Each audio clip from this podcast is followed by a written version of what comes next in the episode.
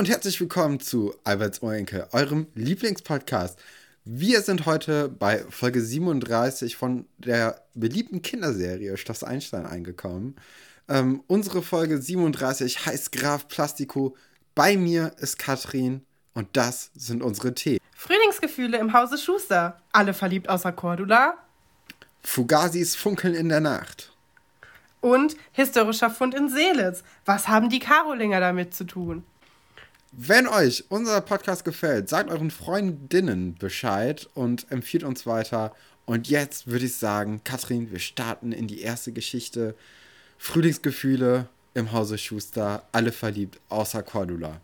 Ja, das ist eine meiner Lieblingsgeschichten auf lange Sicht. Ähm, ich muss sowieso sagen, ich freue mich super doll auf diese Folge, weil es ist, es ist glaube ich, eine gute Folge. Es, es, es, ich glaube ähm, auch, dass unsere Folge eine gute Folge wird.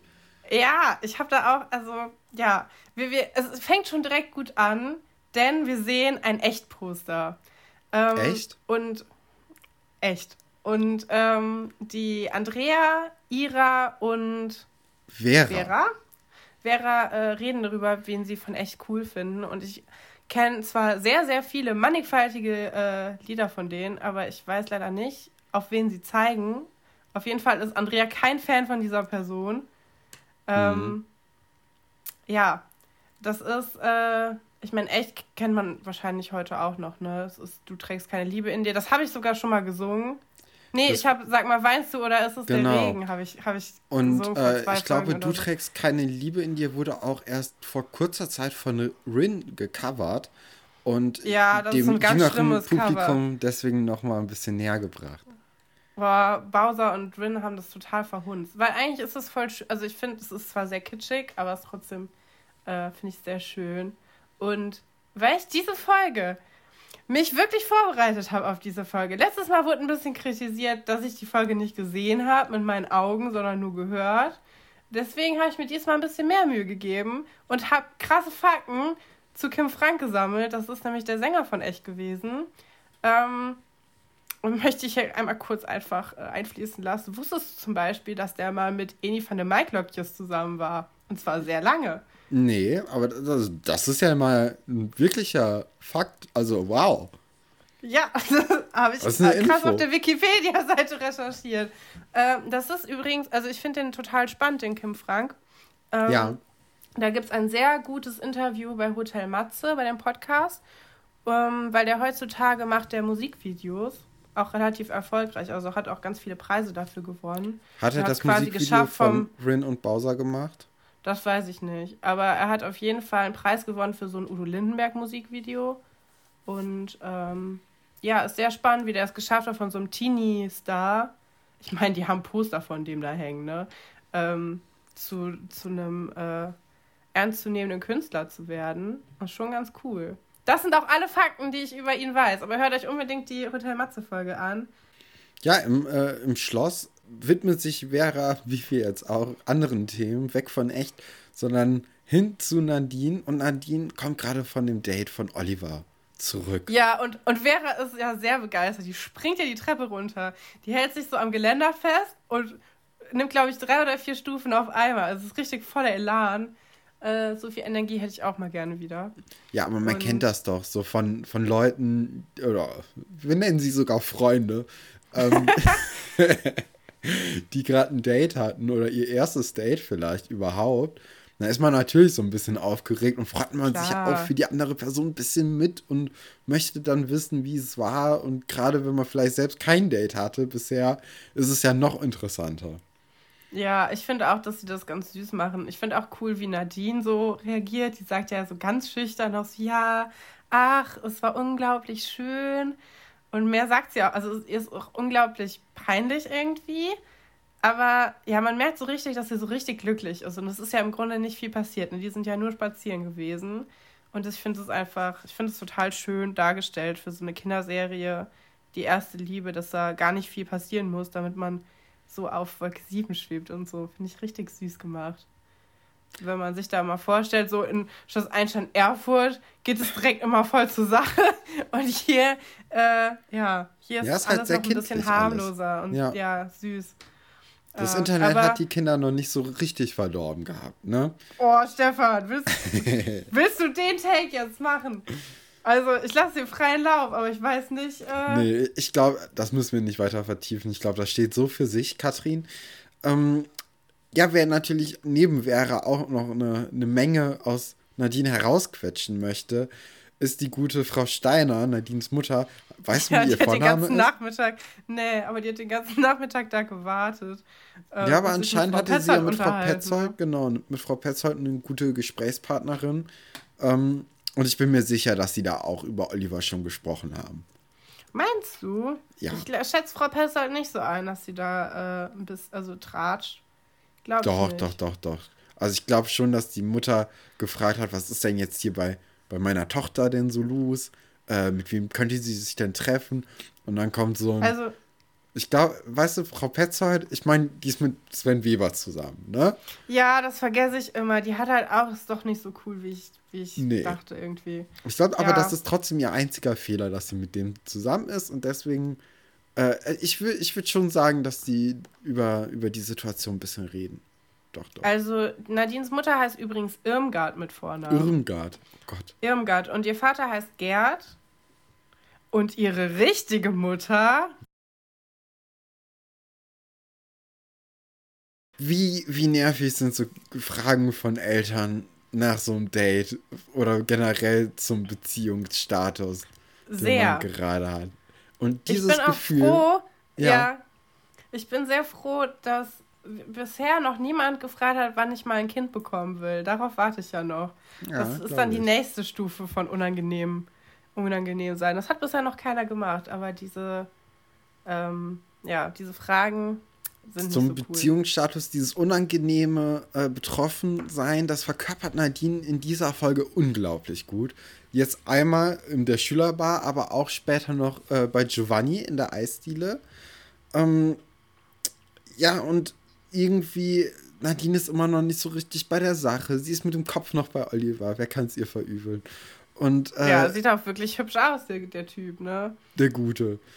Und ja, und der hat einen Apfel dabei. Ich meine, hm. Ja, mehr kann man nicht erwarten. Da war sogar ein Herz reingeschnitzt, ne? Muss man ja, sagen. Und sie fragt Nadine ja auch, wie Oliver so ist. und ganz gute Antwort kann man sich merken. Sie sagt, er ist einfach nett.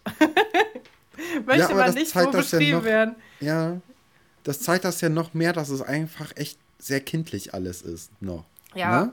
und dass die beiden sich ja auch noch gar nicht so gut kennen. Ich meine, das war ihr erstes Date und das, die Folge geht ja auch so ein bisschen darum, das wird ja jetzt unglaublich aufgebauscht von Nadines Mutter. Ähm, die, glaube ich, also, da können wir gleich nochmal drüber reden, wenn die in der Eisdiele sitzen, aber ich glaube, Nadines Mutter ist so aufgeregt und ein bisschen überfordert davon, dass das jetzt alles schon passiert. Ich meine, das sieht man bei Cordula später auch. Ja. Ähm, dass sie, glaube ich, sie will halt die coole Mutter sein, die mit den Sachen kein Problem hat und macht es dadurch halt viel schlimmer, weil sie viel zu interessiert ist. Und es ist noch gar nichts passiert. Die beiden haben sich noch nicht mal gesagt, dass sie sich gut finden. Die haben, wissen halt beide jetzt momentan nur, dass sie Äpfel mögen äh, und gerne spazieren gehen miteinander. Und ja, und Nadines Mutter bauscht es halt so mega auf und will quasi jetzt schon ihren, ihren zukünftigen Schwiegersohn kennenlernen. Also sie versucht ja dann ein Treffen zu arrangieren, dass sie den mal äh, in der Eisdiele kennenlernt und dann sagt sie auch, ja, ich werde ihn dir wohl nicht ausspannen wollen. Und das ja. ist ja auch so ein, oh, das ist. So ein unangenehmer ja. Spruch. Aber ich muss sagen, Irmgard gefällt mir in der Folge davor, kurz bevor sie sich selbst zu dem Date mit Oliver in der Eisdiele einlädt, gefällt sie äh, mir eigentlich ziemlich gut, weil sie macht einen äh, oder sie macht einen sehr guten Eindruck dadurch, wie sie es zeigt, dass, äh, dass man nach einer Kinderpause wieder sich in einen Job einfindet. Sie sagt ja auch am Anfang, dass es ihr ein bisschen schwer gefallen ist und dass sie Angst hatte, aber trotzdem auch, dass ihr es richtig gut gefällt, wieder zu arbeiten. Und man merkt ihr diese Freude auch irgendwie an, oder? Ja, ja, voll. Also ich glaube auch, dass sie das ganz gut hinkriegt, mm, das alles unter einen Hut zu bekommen. Ich meine, du hast in, du hast ja halt überall Internatskinder, ne? Ja. Das ist ja schon nochmal was ganz anderes als ähm, irgendwie, dass du in eine Ganztagsschule gehst oder so. Ähm, aber ich, also ja, ich finde auch, ich finde es schön, dass es nicht so dargestellt wird, als ob die ihr Kind da abschieben, sondern irgendwie das Beste für jeden da in der Familie suchen. Und Nadine gefällt es ja auch gut auf Schloss Einstein. Ich glaube, das ist ähm, auch ein Punkt, warum, äh, warum Irmgard ihren Job auch so genießen kann. Ähm, weil sie merkt, dass es Nadine gut geht.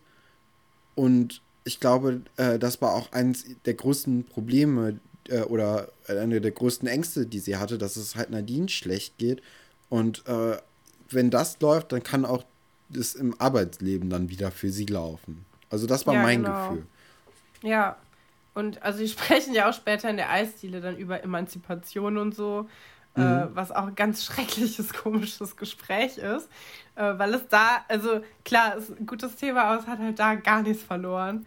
Ähm, ja, ich, ich finde, ich mag die auch gerne. Also ich, ich finde gut, dass die Eltern nicht alle negativ dargestellt werden, auch nicht die Eltern von den Internatskindern. Ja. Ähm, das das finde ich eigentlich ganz nett. Ja, und dann äh, sagt Nadine ja auch sogar zu, dass ihre Mutter ihren. Die sind ja noch gar nicht zusammen, ne? Also ihren. Ihren Olli. Ihren, ihren Schwarm. Im Freundebuch würde stehen, ihr Schwarm. Im Diddle-Freundebuch stand immer mein Schwarm. Und da muss es immer fragen: Mama, was ist denn ein Schwarm? Und dann hat die gesagt: Ja, jemand, den du gut findest. Äh, und dann hat man da was reingeschrieben und dann hat man das nachher wieder zugeklebt. Ich weiß nicht, ob du das so mal, schon mal Freundebücher gesehen hast, wo Seiten zugeklebt sind. Es lag eigentlich immer an diesem Schwarm-Text. Ah, Aber meistens stand nur Prozent drin. Was ich auch nie verstanden habe, weil, hä? Es heißt nicht nichts, wenn da Prozent drin Also keine Ahnung. Ich dachte, dieses Geheimnis wird sich noch lüften, bis ich erwachsen werde. Jetzt bin ich erwachsen. Ich weiß immer noch nicht, wieso Kinder Prozentzeichen reinschreiben, wenn sie nichts antworten wollen, statt einfach einem Strich. Weil es cooler vielleicht, aussieht, Katrin. Ja, vielleicht sieht es cool aus. Da hätte man auch ein, ja, was fancy, also so ein kaufmännisches Und. Mit so einem Schwung. Alles klar. Ähm, in der Mensa treffen sich dann Olli und Nadine und da wird dann die Verabredung äh, ja, festgemacht. Und, ja, ich finde ähm, gut, dass, dass Oliver auch direkt wieder Lust hat, sich mit ihr zu treffen. Ich halte ja gar nichts davon, dass man dann erstmal so abwartet und irgendwie drei nee, Tage. Keine drei Tage Schreibpause, sondern so zackig wie möglich sich ja. mal treffe. Ne? Ja, genau. Ähm, genau, und dann, dann ist es halt kurz vor diesem Date, also nach der Schule, bereitet sich Oliver auf dieses Treffen vor und er hat so ein bisschen, ich glaube, da sind auch diese Vorbehalte gegenüber den Eltern oder den Internatseltern, ähm, spielen ein großes Thema, weil er sieht, ja. er sieht so spießig aus, wie er noch nie in seinem Leben ausgesehen hat. Und Wolf er hat ein Hemd daneben, in der Hose. Wolf daneben ja. im Camouflage-Weste äh, versteht sowieso die Welt nicht mehr und fragt, warum er sich denn so, so äh, kleiden muss. Und Olivers ja, Ausweg ist eine Familienangelegenheit, ne? Ähm, ja, ist meistens eine ganz gute Ausrede, wenn du nicht so viele Fragen gestellt bekommen möchtest. Ich meine, wieso solltest du dich sonst so anziehen? Ja, genau. Ja, äh, also, Oliver hat sich ja auch nicht für Nadine so angezogen, ne? Er zieht nee. sich ja für. Ich habe gestern, ich, kurzer Exkurs, ich habe gestern Friends geguckt. Ich habe Friends vorher noch nie gesehen. Ich bin jetzt bei Staffel 9. Und da gibt es auch eine Szene, wo Phoebe ähm, die Eltern von ihrem Freund kennenlernen und die sind auch super reich auf der Upper East Side. Äh, ah. Da kennst du dich ja besonders aus, Stefan. Ja, klar, Katrin, das ist, mein, das ist mein Spielplatz, der, die Upper East Side. Als alter Gossip Girl-Fan. Nee, aber ähm, ja, und die zieht sich auch ganz komisch an für ihre Verhältnisse. Sie ist eigentlich mehr so ein Hippie. Und sie redet auch so ganz komisch. Und darauf habe ich auch gehofft bei Oliver. Aber Oliver redet ja ganz normal. Was er gut macht, weil das ist im Grunde das, was man machen sollte. Ja, eigentlich aber, nicht verstellen. Ja, aber das mit dem Hemd in der Hose, ich meine, es ist auch kein richtiges Hemd. Das ist mehr so ein Flanellhemd. Also, ja, aber das ist vielleicht ist das Hemdigste, was er hat. Und er also, hat eine beige Hose. Das ist auch, das ist ein Statement würde ich sagen. Eine beige Hose ist immer ein Statement. Ja, ich habe eine. Statement, Mag ich ja, ganz Statement gerne guten eigentlich. Geschmack. Ja. ja, guck, deswegen. Ich dachte, das wäre eher negativ behaftet. Egal. Katrin, ähm, Wolf kann sich dann aber doch zusammenreimen, dass es doch eher um ein Mädchen geht, weil Cordula kommt rein, als Oliver das Haus verlassen hat und Wolf einfach alleine in seinem Zimmer zurücklässt. Ja. Ähm, Hast du das schon mal gemacht bei Freunden, dass du einfach ohne deine Freunde da warst und einfach nur so da dann Katrin, das sind andere Zeiten in Seelitz. Ich habe das gemacht früher. Ach so. Ich war manchmal alleine ohne meine Freunde bei deren Eltern zu Hause irgendwann. Ich ja, weil die dann zum Reittraining mussten oder irgendwo hin. Äh, und dann saß ich da noch ein bisschen und hab so. Wow. Nee. Nee, hatte ja. ich noch nie. Das, äh, nee. Weil die auch alle glaub, nur eine Straße weiter gewohnt haben und ich dann einfach ja, okay. nach Hause gegangen bin. Oder erst später gekommen bin. Auf jeden Fall findet Cordula dann auch äh, ein Foto beim Aufräumen. Weil, ja, ähm, das ist das geklaute Foto von letzter Woche. Ist, ist das geklaute Foto. Und äh, ja, sie macht dann auch so ein komisches Gesicht, ne? Also, sie, ja, ihr geht so ein bisschen der Arsch auf Grundeis, so was Oliver dann jetzt schon anfängt hier, ne? Naja, aber guck mal, das Foto liegt auch in seinem Bett. So.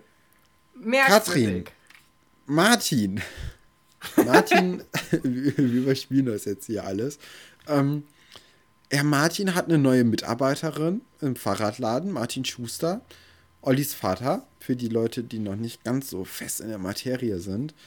Und ähm, welches Lied sollte an, oder welches andere Lied sollte ja, eigentlich oh im Gott. Fahrradladen laufen, außer Bicycle von Queen? Ich glaube, wenn jemand, äh, wenn jemand möchte, heute hatten wir ja schon echt mit keine Liebe in dir und äh, sag mal, weinst du oder ist es dein Regen? Äh, wenn jemand Bock hat, kann er gerne alles nochmal sich anhören und jeden Song, den wir erwähnen, in eine Spotify-Playlist machen. Ich glaube, es wird ich glaub, es Zeit. Es wäre die beste Playlist, die es gäbe, aber auch ein bisschen die schlimmste. Ja, also wenn jemand, äh, wenn jemand Bock darauf hat, diese Playlist zu machen und alle Folgen nochmal zu hören, schreibt uns bei Instagram an dann sagen wir. Wir reservieren euch den ab. Platz. Genau. ja, genau, super. Und wir dann habt ihr die. Aus. Dann habt ihr die Moderationsfähigkeit über diese wunderbare Spotify-Playlist, die wir dann auch verlinken werden, natürlich. Ähm, ja, sagt uns einfach Bescheid. Auf jeden Guck Fall. Mal, so machen die, die Manager von morgen, die machen das. Die lassen das so klingen, als ob es eine coole Sache wäre. Und in Wirklichkeit haben die einfach nur keinen Bock, sich das alles nochmal anzuhören. Clever, Stefan. So ist es. Hat ja, schon Grund, schon warum, warum wir die Kings von morgen sind, Katrin. Ja, ich, also erstmal bin ich enttäuscht, dass nicht mehr nur das eine Lied, was in den ersten zehn Folgen immer im Fahrradladen lief, lief. Ähm, das war doch von, von den Beatles, oder? Ich weiß es gerade nicht. Ja, und dann wollte ich noch sagen, dass die, die, äh, die Frau, die da jetzt arbeitet, heißt Linda. Linda, genau, Linda, unsere Linda. Und man sieht schon, dass genauso wie Oliver äh, der übrigens sein Basketballtraining ausfallen lässt für das Date mit Nadine und ihrer Mutter, äh, auch Martin Schuster Prioritäten setzt, denn er möchte nicht mit seiner Frau über äh, persönliche Dinge, Themen reden, gerade nee. weil er lieber mit äh, Linda eine kleine Fahrradtour unternehmen will, weil das Fahrrad hat die gleiche Gangschaltung wie bei der Tour de France und es gibt ja nichts Cooleres als das, Leute. Ist, ist ein Grund, Stefan. Sind Prioritäten, die auch wichtig sind, dass sie gesetzt werden und auch richtig so in der Reihenfolge. Ja, Work-Life-Balance, das ist das nämlich. Das meinen das die Leute damit. Man muss auch mal mit seiner Mitarbeiterin, die man vorsätzlich unterbezahlt und da auch nochmal darauf hinweist als Chef, äh, muss man auch mal eine Fahrradtour machen. Das ist auch eine komische Szene, dass sie dann so sagt, ja, ich kann das ja verstehen. Ich bin so dankbar, dass ich diese Erfahrung hier überhaupt machen kann im Fahrradladen. Und denkst so, bist du doof? So, wenn er ja, dich Katrin, der Markt bezahlt. Ey, nee. Also, ich meine, ich war auch schon Praktikantin und habe da meistens gar kein, also noch nie Geld verdient und musste Sachen machen wie Post wegbringen, obwohl ich da eigentlich nicht für eingestellt war. Aber also so tief gesunken, dass ich sage, ja, das ist ja total toll, dass ich hier nichts verdiene, bin ich noch nie. Das ist eine merkwürdige Haltung. So, ja. wir kommen jetzt aber zum Date. Oh Gott, das wird eine sehr lange Folge, Leute. Das können wir ja jetzt schon sehen. Ähm, ja, beim Date, Frau Steiner, die Irmgard. Es gibt viel zu sagen, ja. Die Irmgard, die ähm, ja, die durchbohrt den Oliver dann so, ne? Und auch mit so unangenehmen Fragen, so, was machen deine Eltern beruflich? Ja, das und dann auch, was macht ab, deine Mutter? Und so. Und Oliver ist es auch ein bisschen unangenehm, weil er ja weiß, dass die Frau Steiner äh, eine Anwältin ist und dementsprechend auch gut verdienen kann. Und er ist ja sowieso so, die Dorfkinder sind ja die Underdogs. Und dann, wenn man dann in Anführungszeichen jetzt aus der Sicht nur eine Fahrradwerkstatt besitzt, äh, dann kann man nicht unbedingt mithalten mit den tollen Leuten aus der Stadt. Auch wieder nur in Anführungszeichen. Das ist nicht meine Meinung hier, sondern ich versetze mich gerade mit ja, äh, in Oliver hinein. Und ähm, Nadine ist das natürlich auch sehr unangenehm, weil sie genau weiß, worauf ihre Mutter gerade hinaus will, weil es nicht so. Also als Anwältin hätte ich mir da eine bessere Verhandlungsstrategie äh, gewünscht. Oh, das ist so unangenehm. Ich weiß nicht. Äh, also so Eltern kennenlernen von Leuten und dann weiß man, man muss die auch regelmäßig wiedersehen und so schrecklich. Äh, kann ich nicht empfehlen. Datet einfach niemanden, dann müsst ihr das auch nicht machen beste Empfehlung des heutigen Podcasts. Und natürlich äh, stirbt irgendwann Nadine raus, weil es ihr zu bunt wird. Und Oliver kommt ja, hinterher. Nachdem, nachdem Nadines Mutter gesagt hat, dass sie mal Oliver mit nach Hause bringen kann. Die beiden hatten erst ein Date. Ja, aber ich, vielleicht das weiß sie es ja auch nicht. zweites offizielles Treffen, das weiß die Mutter nicht. Aber natürlich ist es total übergriffig. Und sie sagt quasi, ja, ihr könnt ja quasi in einem Zimmer schlafen auch. Also das ist ja impliziert da drin. Okay. So. Findest du nicht? Also ich fand deswegen war das so mm, schlimm für die. Ich, ich fand eher, weil das zu viel auf einmal alles war. Ja, kann auch gut sein. Aber Und also, ja. gerade zweites Date erst, dann mit Begleitung, ist sowieso weird. Du siehst, wie dein Freund sich verkleidet für deine Mutter, weil du weißt, du kennst Aber ihn süß. ja so ein bisschen. Süß, oder? Also ja. das finde ich, also hat das schon einen Grund, äh, warum Oliver äh, so beliebt und so, so gut ankommt bei den Ladies. ja, ich bin mehr so der Buddy-Fan gewesen immer. Ich fand Oliver jetzt nicht so hot. Aber ich glaube, ähm, er soll schon so ein bisschen der Frauenheld sein. Also ich merke, also dieser Charme kommt schon durch. Äh, ja, auf jeden Fall. Ja, auch in dieser Szene, weil er ja auch direkt seiner Freundin hinterher rennt. Also ich weiß nicht, ob ich so schnell geschaltet hätte. Vielleicht wäre ich auch einfach sitzen geblieben und hätte gesagt, ja, äh, ne, das tut mir leid, keine Ahnung, irgendwas, das meint sie bestimmt nicht so. Ich weiß nicht, ob ich vielleicht einfach bei der Mutter sitzen geblieben wäre. Oder halt. Ich habe auch keine Ahnung, wie ich reagieren würde in so einer Situation. Ja, es ist eine komische Situation, ne? Aber er macht, glaube ich, genau das Richtige in der Situation und läuft ihr hinterher. Und dann sagt Nadine auch, äh, dass ihre Mutter eine blöde Kuh ist. Ähm, und äh, Oliver ist ganz verständnisvoll und sagt, ja, Eltern sind halt so. Und das, ja, das ist einfach, das ist total niedlich und schön. Apropos Eltern sind auch so. Oliver legt den Arm um Nadine und just in dem Moment kommt Cordula um die Ecke, beziehungsweise steht in der Seitengasse und äh, sieht das und daraufhin äh, fällt die Klappe und der Abspann läuft. Wir machen aber ja weiter. Nee, nee, ich so. will da noch kurz drüber sprechen, weil sie guckt nicht begeistert. Sie war nee. schon vom Foto nicht begeistert. Sie war so uh unbegeistert, dass sie mit Martin darüber sprechen musste, direkt. Ähm, und ich glaube, was Schloss Einstein hier versucht, ist quasi dieses, ähm, dieses Spannungsfeld aufzumachen zwischen äh, altmodische Mutter und sehr progressive Mutter weil du hast einmal Olivers Mutter, die quasi zu Hause ist und so ein bisschen mitarbeitet, auch was gelernt hat, aber das wird irgendwie nicht so richtig gebraucht und hängt da halt so rum, darf mal auf den Laden aufpassen, wenn die sein, ihr Mann mit seiner zukünftigen Affäre eine Fahrradtour macht. Was? Und, äh, und sie sitzt, äh, sitzt da so rum und dann hast du Nadines Mutter, die ihr Kind aufs Internat schickt, die wieder angefangen hat zu arbeiten, auch als Anwältin, die in der Eisdiele über Emanzipation spricht und ihr den, den Freund ihrer Tochter auch direkt zu sich nach Hause einlädt. Und das clasht halt so ein bisschen hier, glaube ich, aufeinander, diese unterschiedlichen Elternhäuser. Also ja, so habe ich das empfunden. Aber man muss ja auch sagen, dass, ähm, dass beide Eltern, also äh, beide Mütter, haben ja trotzdem die gleiche Intention und zwar das Beschützen ihres Kindes. Ja. Also da, das vereint sie dann in, ja. in ihrer Unterschiedlichkeit oder in ihrer Mutterhaftigkeit. Ich weiß es nicht. Katrin. Ja, ich finde auch beide stellen sich nicht unbedingt super gut an. Nee, beide also machen einen unsympathischen Beide Eindruck. machen Fehler, ja. Ähm, und ich glaube, so die Mischung macht es halt, ne? Was ich noch nie verstanden habe, ist dieses, wenn meine Tochter daten will, der kriegt erstmal irgendwie eine Ansprache mm. von mir und ich habe ein Gewehr zu Hause. Äh, die, die klassische Ansprache, ich, wir kennen sie das alle. Das habe ich noch nie verstanden. Ähm, wir haben alle ein Gewehr zu Hause, natürlich. Aber, nein, das ist doch, wenn du so im Internet Sachen ja, liest, ja, das ist doch so ein weiß. Meme. Ja, aber dann auch dieses, was, was eine Dienstmutter quasi macht. Du kannst direkt, sei Teil von unserer Familie. Wir können auch mal zusammen in die Sauna gehen. Das ist halt auch oh. mega strange. Das ist, also, ja. Eltern. Das kann man auch so ein bisschen, ich finde, bei Türkisch für Anfänger zum Beispiel wird das auch oh, ganz ja. gut erste Folge, erste Folge sofort Doris Schneider, ähm, wie sie Cem und Lena auf dem Flur begegnet. Ähm, ja. wir, wir kennen das alle noch.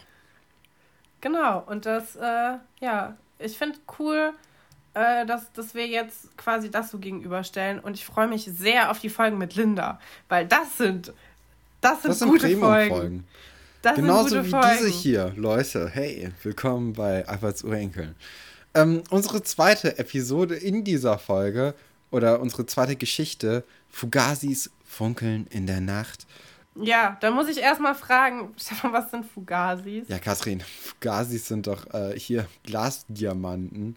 Also keine Diamanten, sondern einfach nur Glassteine, die. Also äh, Swarovski. So ähnlich, genau. Kenne ich aus Find dem ich ja, guten alten ja. Deutschrap. Hey. Finde ich, find ich ganz hässlich, Swarovski-Steine. Aber ja, keine Ahnung. Hat auch nicht jeder meinen Geschmack.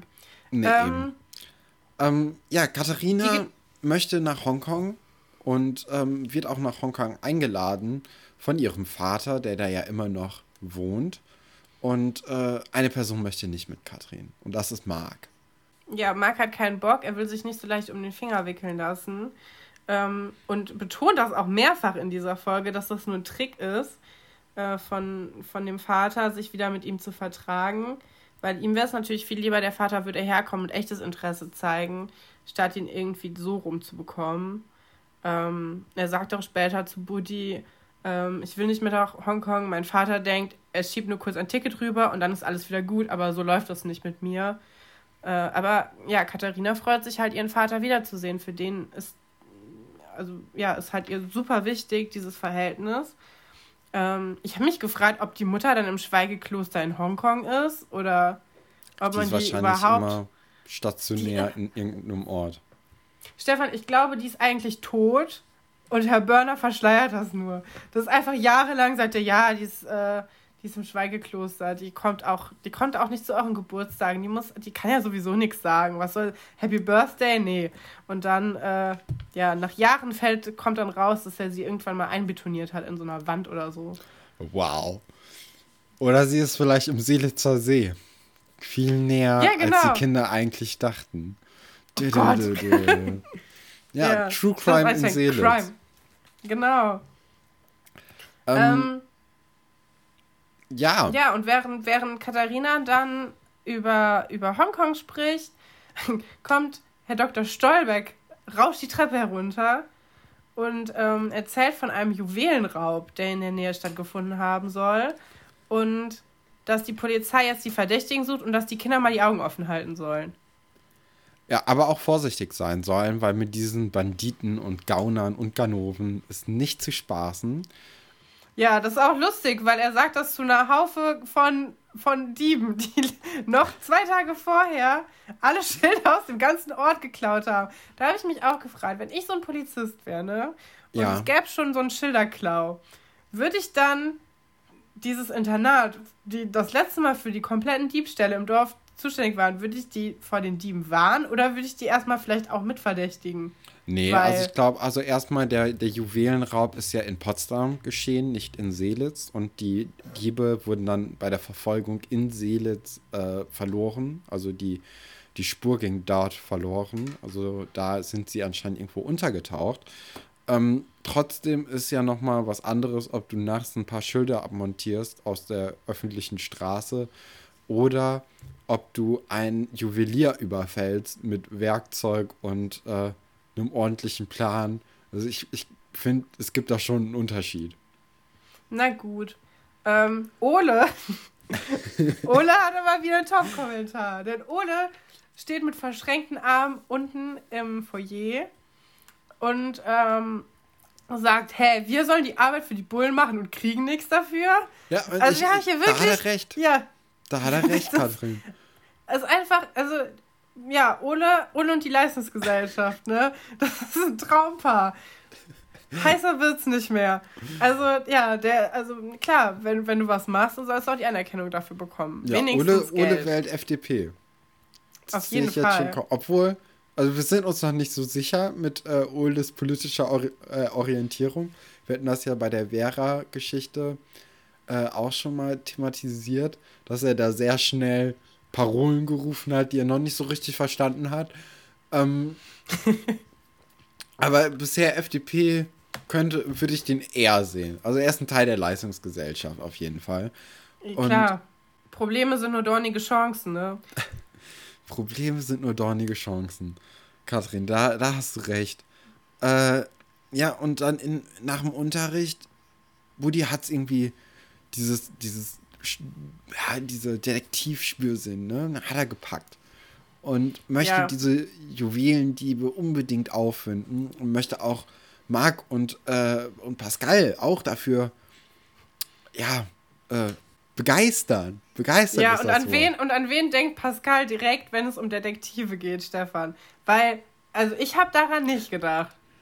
Doch, weißt also ich du? muss sagen, Emil ist großer Bestandteil. Emil und die De äh, Detektive ist ein großer Bestandteil. Ähm, ja, aber Pascal sagt, Dings. sag mal, Buddy, willst du jetzt was einen auf Kalle Blomqvist machen? Ach, ach, und er ja, sagt, Kalle Blomqvist. Und er sagt, nee, er sagt aber Kalle Blomqvist.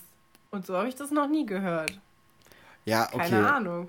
Ich, ich dachte auch, er, er, nimmt eher Emil, aber nicht nee. Kalle Blomqvist. Ja, und also ich glaube, die versuchen einfach in den letzten drei Folgen unser Interesse für Kinderbücher zu wecken, weil wir hatten ja schon Erich Kästner Plädoyer mhm. im, unten im Keller und jetzt äh, Kalle Blomqvist. Und, Vielleicht sind das die ähm, literarischen Wochen auf Schloss Einstein, Katrin.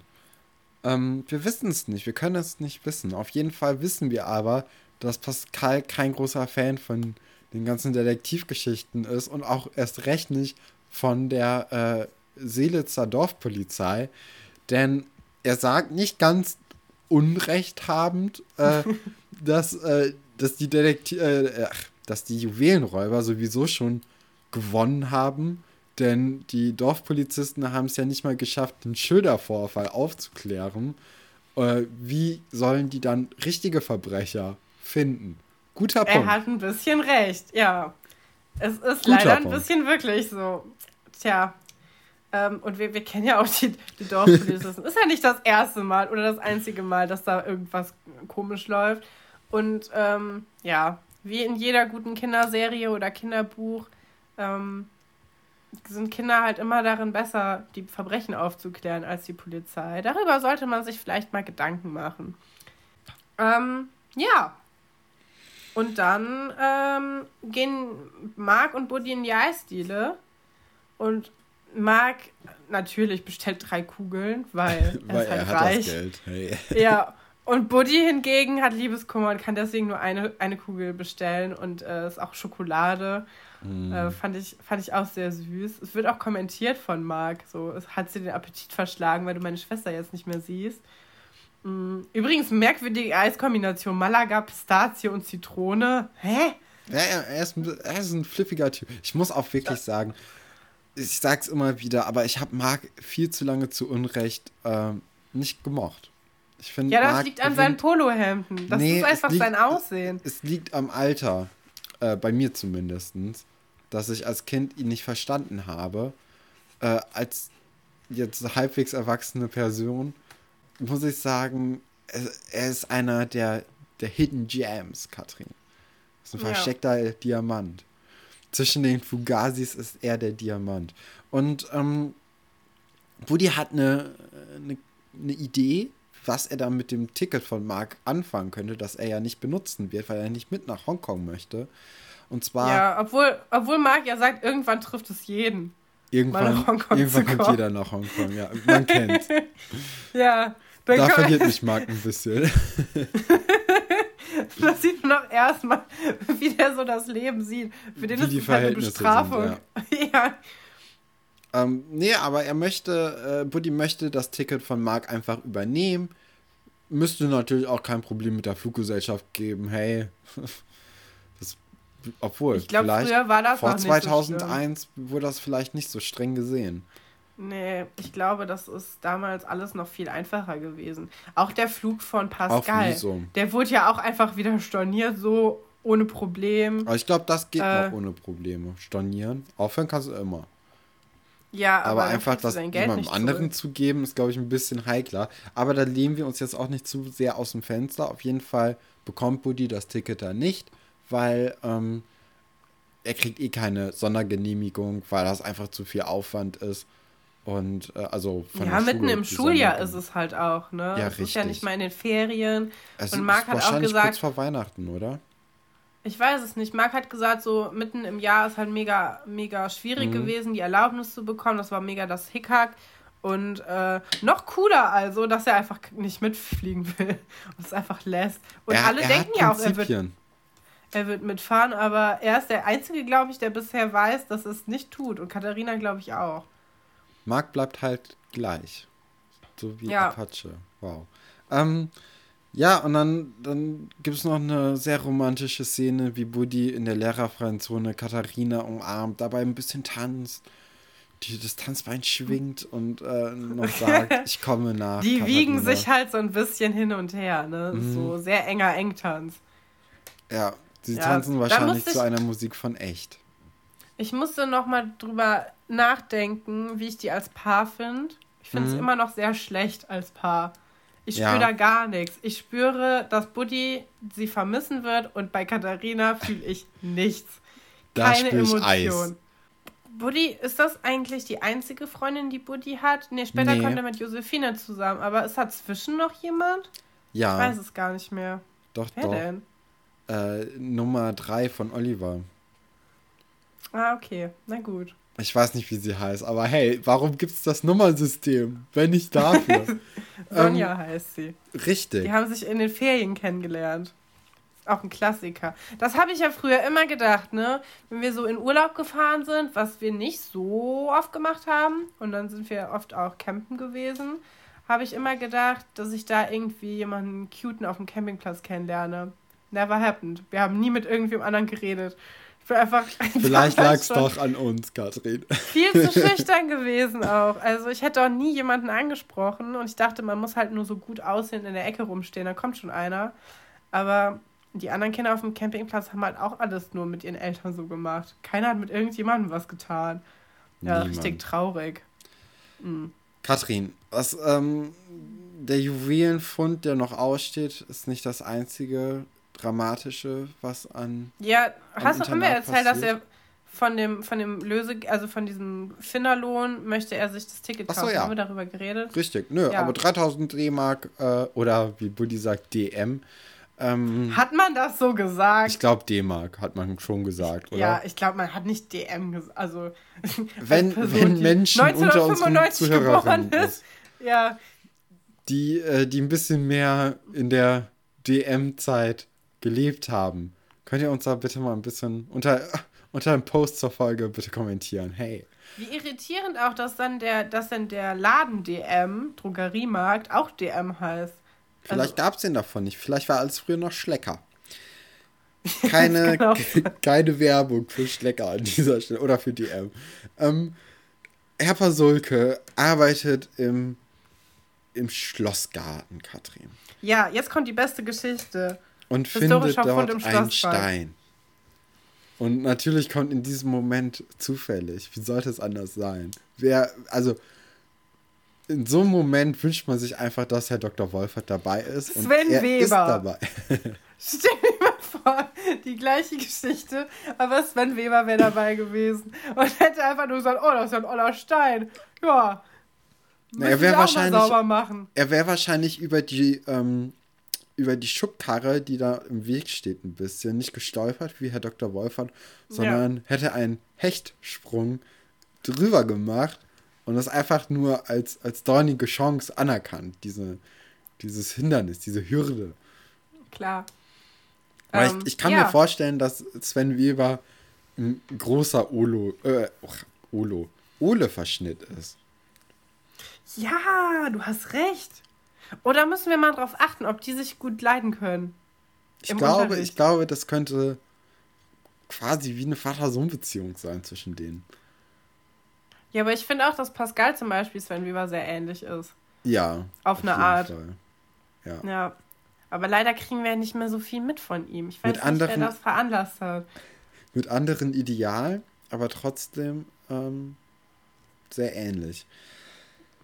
Ja, und ja, äh, auf, auf, der, auf der, auf der, ähm, auf dem Stein ist eine Zahl eingemeißelt wahrscheinlich, und zwar 1278. Und äh, bei Herr Dr. Wolfer klingeln natürlich alle Alarmglocken.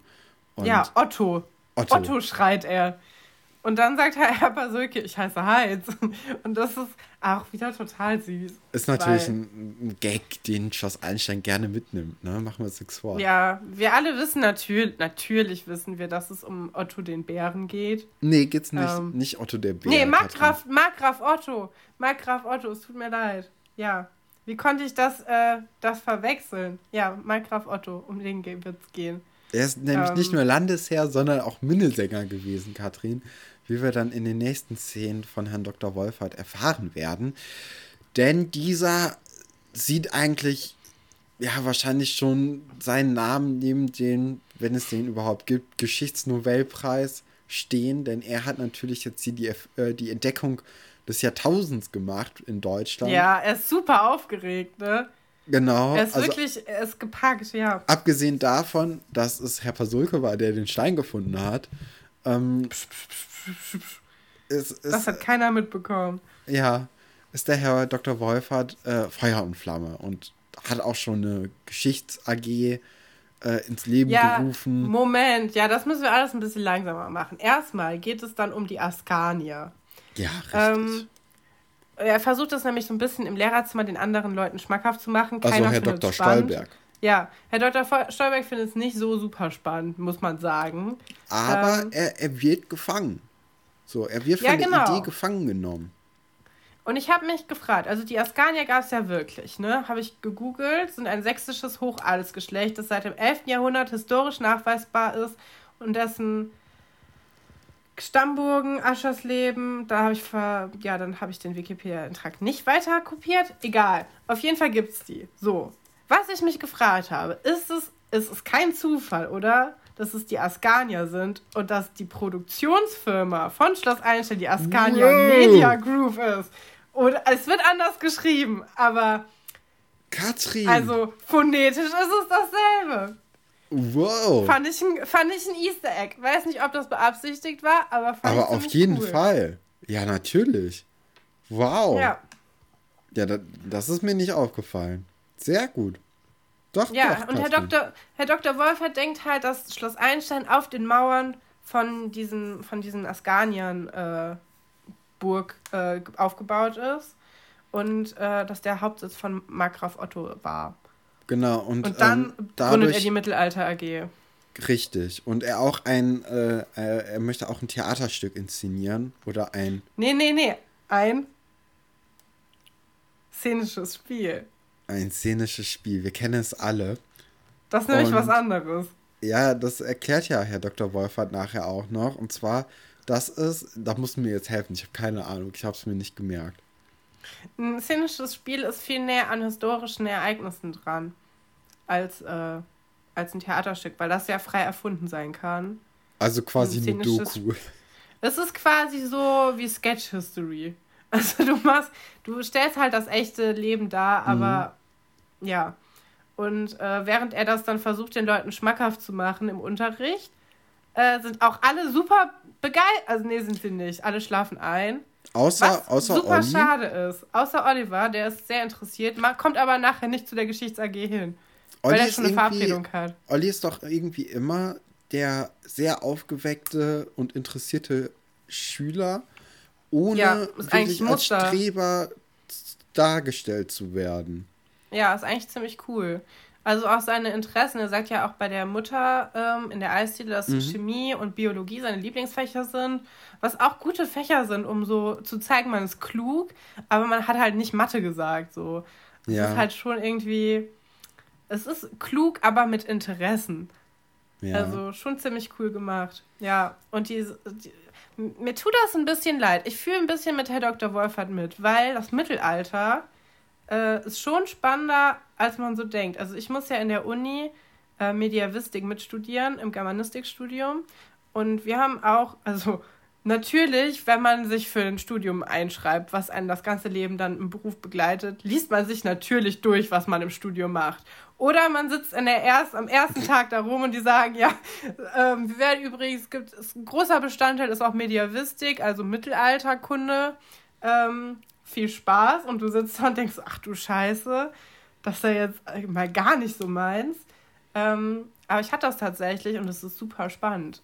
Also man muss dann halt so, so Mittel, Mittelhochdeutsch übersetzen. Das ist nicht so spannend, aber wir hatten eine sehr coole Dozentin die hat uns immer so Geschichten erzählt, ähm, so mittelalterliche Geschichten. Und ich habe eine Geschichte dabei, ich habe sogar zwei Geschichten dabei, falls du eine hören willst. Ich weiß nicht, ob du da genauso interessiert bist wie, äh, wie der Rest der siebten Klasse. Stefan nickt. ich könnte, ich, ich vielleicht schreibe ich es mal, vielleicht mache ich da mal, mal eine Sondersendung zu, keine Ahnung zu ja. mittelalterlichen Geschichten. Ich würde zwei Geschichten empfehlen. Ähm, das eine ist ein kurzes Gedicht, das heißt Das Schneekind. Ähm, das ist wirklich ganz kurz. Und Hört sich ein bisschen andere, wie der Erlkönig an. Jetzt schon. Ja, es gibt auch, es taucht auch ein totes Kind drin auf. Ja, siehst du ähm, mal. Es geht, also in diesen mittelalterlichen Geschichten geht es meistens um Betrug und irgendein dämlicher Witz, der aber zu sehr in die Länge gezogen wird und der am Ende dann die Moral macht. Also es ist eigentlich wie so ein witziges ja, Märchen. Hört sich eigentlich nach äh, einer perfekten Lektüre für mich an. Es ist das perfekt. Es ist quasi wie so ein Märchen, aber mit mehr Sex und mit mehr Rache und mehr Tod. Also das ziemlich cool. Ja, und dann gibt es noch, also gibt's noch das Nonnenturnier. Ähm, das würde ich auch jedem empfehlen. Da geht es darum, dass sich ein Ritter seinen Penis abschneidet und der Penis dann selbstständig lebt und dann Nonnen sich dann darum prügeln, wer den haben darf. Und äh, viele Leute sterben dabei bei diesem Kampf. Bei diesem Klassische Turnier. Geschichte zum Einschlafen. Klassische Lektüre, ja. Aber ähm, das hätten die mal als szenisches Spiel machen sollen. Da wären bestimmt auch mehr Leute gekommen als die vier, die jetzt sich da zusammenrotten. Richtig, denn, denn Iris sieht sich schon als Burgfräulein, bastelt auch schon in äh, purem, äh, ja, äh, einfach so, weil sie Bock drauf hat, so, eine, äh, so, ein, so ein Hut, ich weiß nicht, wie die heißen, aber so einen ganz, ganz spitzen Hut. Und äh, ja, es ist, ist quasi schon die Prinzessin. Und, und, auch so ein Kleid, ne? Genau. Die hat, die hat so einen ganz schönen Rock, wo ich finde, also natürlich der Hut ist, der glitzert halt, ne? Äh, den wird Herr Dr. Wolf halt nicht so cool gefunden haben. Aber ich finde dieses Kleid, was sie sich da zusammengebastelt hat, aber schon eigentlich ganz passend. Also, Herr Dr. Wolfert gibt den Kommentar historisch vielleicht nicht ganz einwandfrei, aber sehr schön ab. Was sehr, sehr nett von Herr Dr. Wolfert eigentlich ist. Das ist ja, wirklich mal, also ich glaube, das ist ihm auch zu wichtig, um da jetzt die, die wenigen Leute, die gekommen sind, zu verprellen. Ähm, ja. Genau, Und also er ist, auch richtig, eine nette Seite. Richtig triumphierend, als nämlich die ähm, drei Jungs, wir haben David, Ole und diesen anderen Typ. Mhm. Weiß nicht, wie er heißt. Wir können ihn ja Henry nennen, keine Ahnung. Graf Plastiko ist übrigens David. Okay. Ähm, ja, die, die drei pöbeln so ein bisschen rum, dass bestimmt Katharina das Burgfräulein sein will. Und Iris sagt, Katharina ist ab morgen in Hongkong. Ich kann das ganz gut selbst machen. Und das fand ich auch schön. Zu diesem Thema, Katrin, zum Rollenkonflikten, habe ich noch eine super Geschichte. Ich würde die aber ans Ende setzen. Wir sind ja quasi kurz vorm Ende. Ähm, ja. Dann würde ich das gleich noch mal kurz für unsere also Zuhörer privat, privat-persönliche Geschichte aus genau. deinem Leben. Mhm. Ja, ich, ich kenne diese Geschichte. Sie lässt Stefan auf jeden Fall in einem anderen Licht dastehen. Vielleicht ja. nicht in einem guten Licht, aber in einem anderen Licht. Also, Falls ihr immer noch gerne Team Stefan sein möchtet und ihm zum Beispiel Zitate schickt und mir nicht, hört euch das Ende der Folge an. Vielleicht ändert sich dann eure Meinung. Ja, kann sein. Aber hey, ich habe bisher alle meine, meine Autoren, wie ich sie auch nenne, äh, sehr gut behandelt. Emil und Hannah sind, glaube ich, sehr zufrieden mit mir. Ähm, ja. Und ich übrigens genau, auch mit ihnen. Äh, wir haben dann im Keller quasi noch diese, diese ähm, Dreierkonstellation. Ja. Ja, die drei Jungs verkleiden sich mit Müll. So kann man es eigentlich kurz ausdrücken. Finden dabei auch so sehr über, über, äh, überdimensionierte Kochutensilien, was mhm. auch strange ist. Das ist einfach so ein riesiger Schneebesen, der ist so groß wie mein Körper, keine Ahnung. Merkwürdig. Ja, und äh, sie, sie finden dann aber auch so ein, oder sie lesen aus einem mittelalterlichen Buch vor und merken dann, dass die Sprache ganz anders ist. Hey, Bildungsauftrag.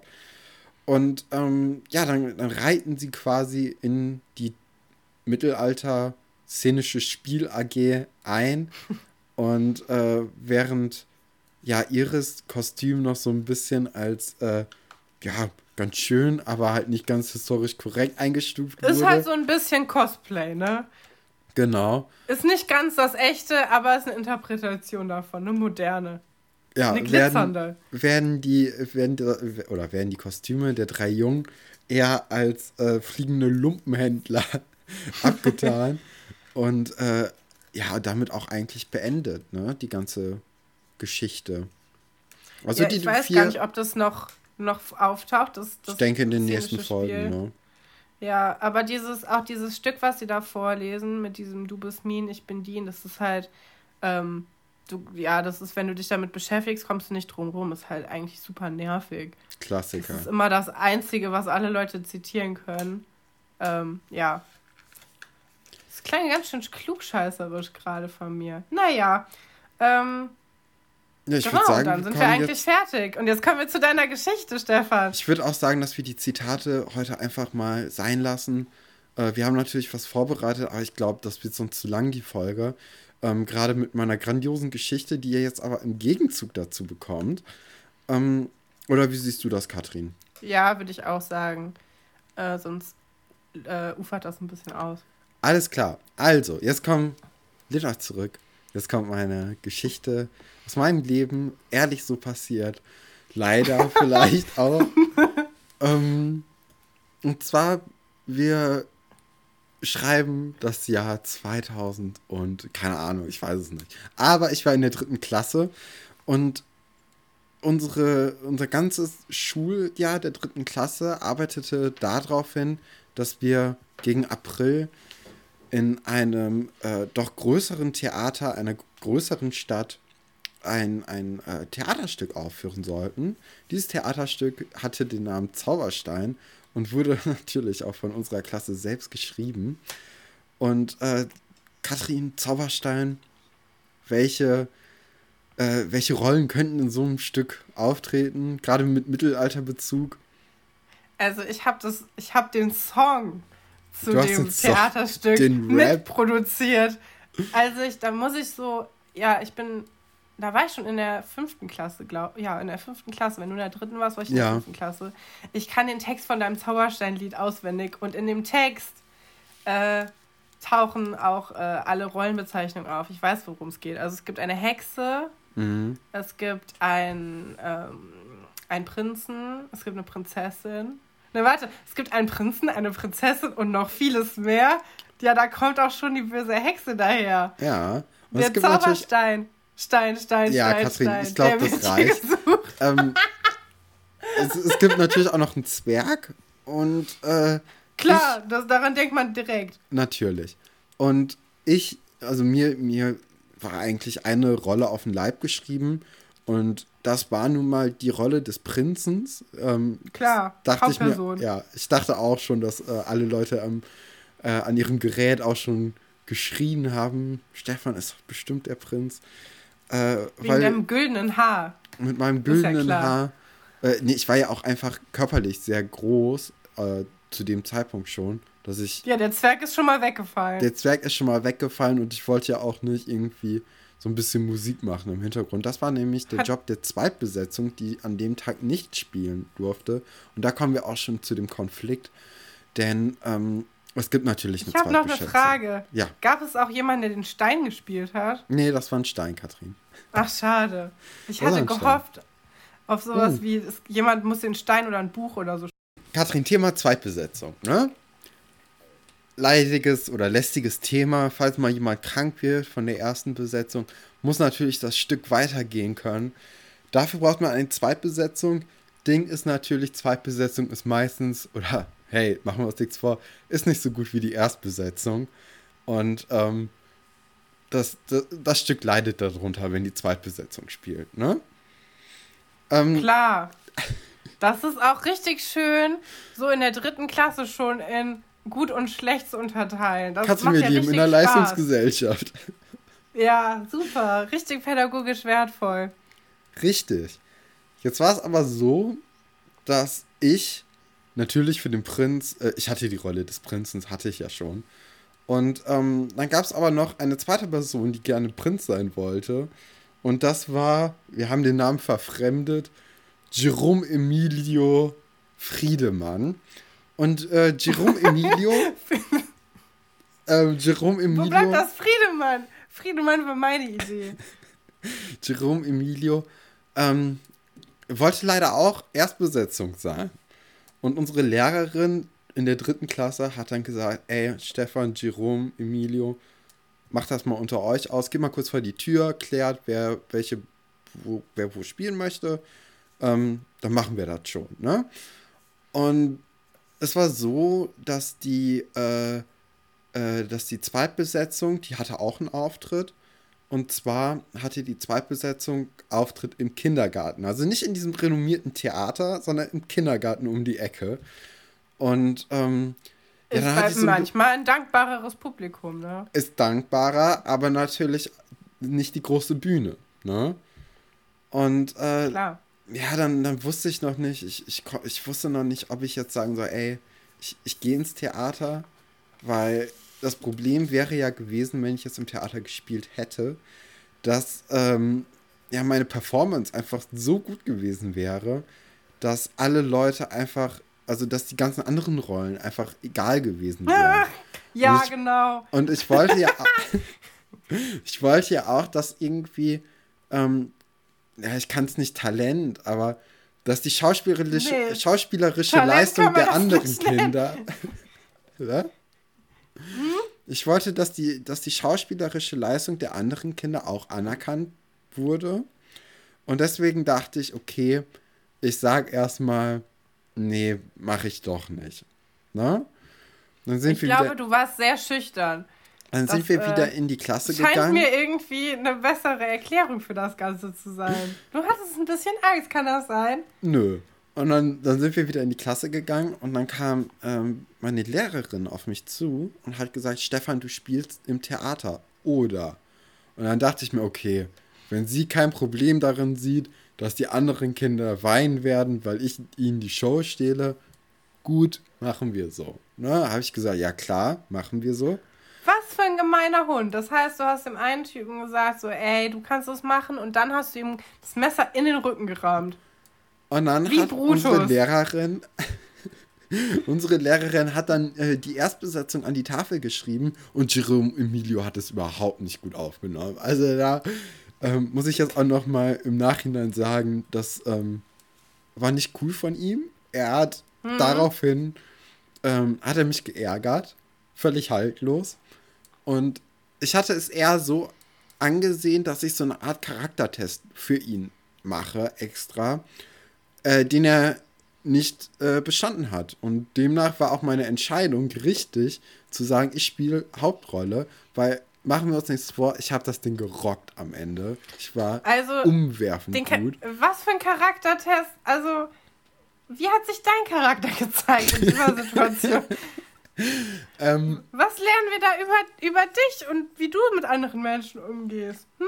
Naja, ich habe ja, ja. erst, ich hab erstmal jedem eine Chance gegeben. Ne? Das muss man ja auch sehen. Klar. Und dann habe ich aber zum Wohl der Gemeinschaft gehandelt, Katrin. Führen heißt auch im Wohle der Gemeinschaft handeln. Und das habe ich in diesem Moment getan. Ich habe Verantwortung übernommen für meine gesamte Klasse, für die gesamte Schule und auch für den gesamten Ort, in dem wir gelebt haben.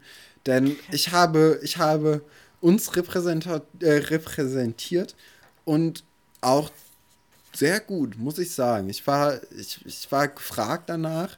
Viele Agenten sind gekommen und wollten. Ja, man ähm, sieht es ja auch. Du, du äh, bist ja jetzt quasi bist ja. du ein Podcaster über Schauspieler, die über, richtig. spielen durften. Ich bin Experte. Und gecastet werden. Ja, Kritiker ähm, quasi. Eigentlich, eigentlich wollte äh, Schloss Einstein Erfurt mich dann auch äh, rekrutieren, habe ich dann aber Korb gegeben, weil ich mein Herz war bei Seelitz. Sorry. Jetzt, jetzt fängt die Geschichte an, noch unwahrer zu werden als schon davor. nee, also ähm, machen wir, also jetzt mal im Ernst, das ist alles so gelaufen bis zu dem Punkt mit den Agenten. Die kamen nicht. Äh, deren Pech, aber. Verrückt. Die Mutter Aber von diesem Typen, ne, die hat mich übrigens mal auf so einer Projektwoche, hat die mich richtig böse angegangen. Und Jerome ich dachte, Emilius Mutter, ja. Ja, und ich dachte zu dem Zeitpunkt, dass du einfach nur. Ich war das ähm, Opfer, ja. Das Mobbing-Opfer von ihm gewesen wärst und fand sie richtig schlimm, weil ich dachte, boah, die Mutter macht jetzt auch mit. Und dann hast du Jahre später erzählt, dass du diesem armen Kind seine große Chance, wo er bestimmt schon echt, äh, ja, darauf gehofft hatte, irgendwie berühmt zu werden oder so, macht man ja als Kind ähm, dem hast du das vor der Nase weggeschnappt, ohne mhm. mit der Wimpern zu zucken. Und diese Mutter hat es dann gemeinerweise an mir ausgelassen, was halt auch uncool ist. ja, ist, guck, elf, Charaktertest so. der ganzen Familie durchgefallen. Ja, aber ich habe mich da mehr aufgeregt und war gemeiner zu dieser, zu dieser armen Frau, als ich hätte sein müssen. Nö, wenn ich gewusst hätte, was nicht. für ein Arschloch du bist. Überhaupt nicht. Ja. Ich, ich würde sagen, ähm, das war eine super Geschichte. Und damit sollten wir auch diese unglaublich gute Folge, wie ich sie finde, beenden. Folge 37, Graf Plastico, ist damit Geschichte, Katrin. Wie hat dir die Folge gefallen? Gut? Mir hat die Folge super gut gefallen. Habe ich ja schon am Anfang gesagt. Ähm, war wieder sehr interessant. Ich freue mich auch schon auf die Juwelendiebe, weil, machen wir uns nichts vor, wenn sowas in Schloss Einstein mal kurz erwähnt wird, dann wird es sich auch auf jeden Fall aufklären in der Serie. Ähm, ja, ich weiß sogar, wo die Juwelen gefunden werden. Sehr gut. Ich weiß das noch. Ja. Das erfahren wir vielleicht in der nächsten Folge. Das wissen wir nämlich nicht so ganz. Ganz gewiss wissen wir aber, dass ihr auch wieder nächste Woche einschalten werdet. Von daher sagen wir Tschüss. Tschüss.